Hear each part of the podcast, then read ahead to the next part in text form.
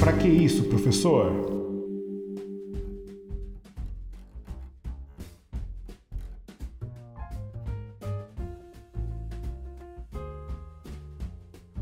Olá, eu sou o professor William Souza e esse é mais um episódio do podcast Para que isso, professor?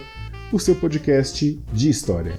Gordinho, velhinho e bonachão, com um saco vermelho cheio de presentes e anda com as renas voadoras à noite de Natal. De quem estou falando? Sim, essa é a imagem que temos do Papai Noel.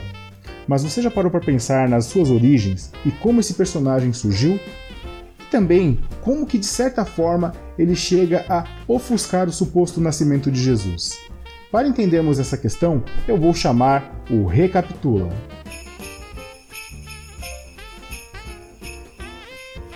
Jesus nasceu em dezembro? Olha, não se sabe ao certo, mas o cristianismo criou toda uma mística, uma narrativa incrível para contar sobre o nascimento de Cristo. Como podemos imaginar, para se expandir e ficar popular, o cristianismo acabou absorvendo ao seu repertório mitos, festas e divindades de religiões pagãs. O dia 25 de dezembro, segundo alguns estudiosos, marca o solstício de inverno no hemisfério norte, sendo o dia mais curto do ano. Nesse dia era feito um culto ao deus Sol. Porém, a partir do século IV, a festa passou a ser associada ao cristianismo, colando como o nascimento de Jesus Cristo. Mas por que eu falei tudo isso? Bom, pois para existir o Papai Noel, tem que existir o Natal. Então, explicado esse conceito e dito isso, vem comigo e ho ho ho! Não, vem comigo e bora pra história!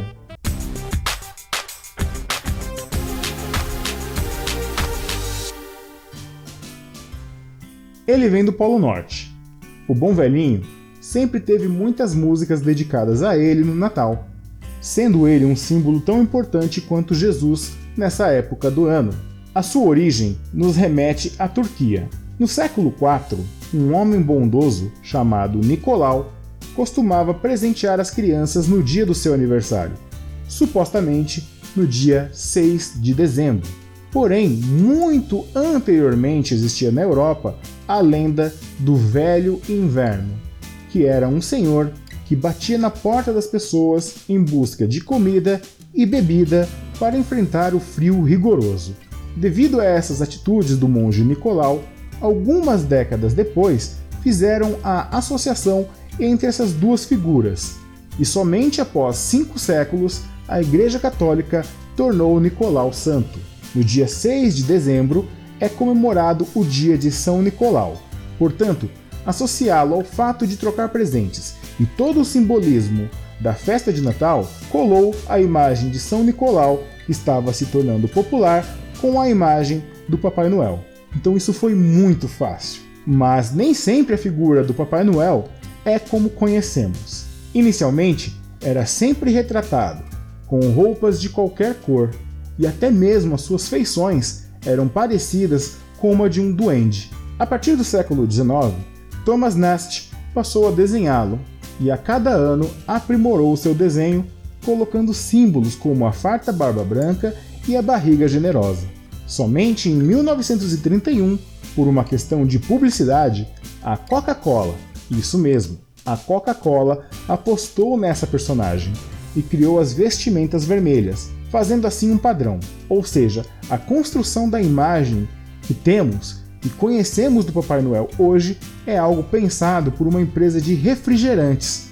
Com a sua imagem cada vez mais usada e popular, ele é um símbolo reconhecido por crianças de quase todo o mundo. Então a imagem que temos de Papai Noel é uma imagem extremamente fabricada, mas isso não diminui a sua popularidade, sendo um símbolo reconhecido facilmente em todos os lugares.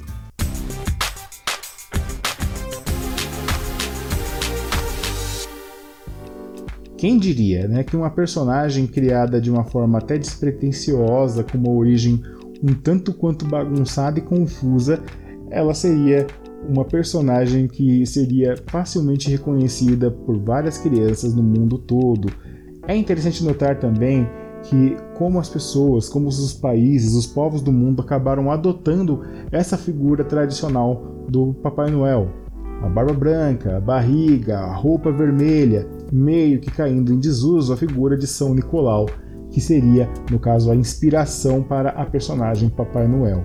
Então, a gente pode pensar muitas coisas referentes a esse assunto, que primeiro de tudo, os fatos, eles existem e eles podem ser modificados quando não há uma forma de pesquisa séria e correta, que nem, portanto, São Nicolau, que seria a inspiração para o Papai Noel, ele realmente ele não tinha essas vestes vermelhas, ele se vestia como uma pessoa igual, é, uma pessoa normal se vestia no século dele.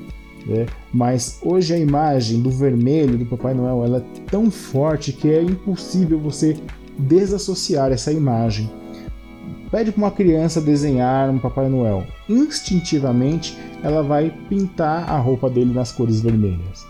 Sendo que isso é uma jogada de marketing da Coca-Cola de desenhar o vermelho, né, que é uma das cores oficiais da empresa. Então a gente consegue pensar que é, muitas coisas elas acabam sendo moldadas para ou atingir um público ou tornar alguma verdade um pouco menos dura, um pouco mais fácil de ser assimilada. Isso pode acontecer com qualquer fato? Pode. Quando a gente fala em revisionismo histórico, que é você olhar alguma coisa e dar uma nova luz para aquilo, dar um novo sentido para aquilo, a gente tem que prestar atenção nos fatos que estão sendo analisados e não modificar a sua estrutura. Ah, pode dar um exemplo, professor? Posso dar um exemplo fugindo aqui um pouco do nosso Natal, do nosso Papai Noel. Todo mundo já viu aquele, todo mundo já viu aquele quadro famoso da independência do Brasil, onde o Dom Pedro I está garboso, lindo e elegante em cima de um cavalo branco. Mas algumas fontes dizem que não, que na verdade ele estava passando por algum problema intestinal, ele não estava num cavalo, ele estava num burro. Mas o que acontece? Para passar uma imagem de imponência, aquele quadro foi encomendado com contando uma mentira ou fazendo um revisionismo do fato real, porque seria muito estranho você ver um líder de uma nação montado em cima de um burrico, sendo que na verdade ele soaria muito mais imponente se ele estivesse com trajes melhores do que ele estava na época, com um cavalo, uma montaria melhor do que ele estava na época. Então passar uma imagem de imponência, uma imagem de força. E aquele quadro da independência da República, na verdade, ele é um revisionismo, porque os fatos, eles, os fatos fatos trouxeram à tona uma faceta daquele, daquela imagem,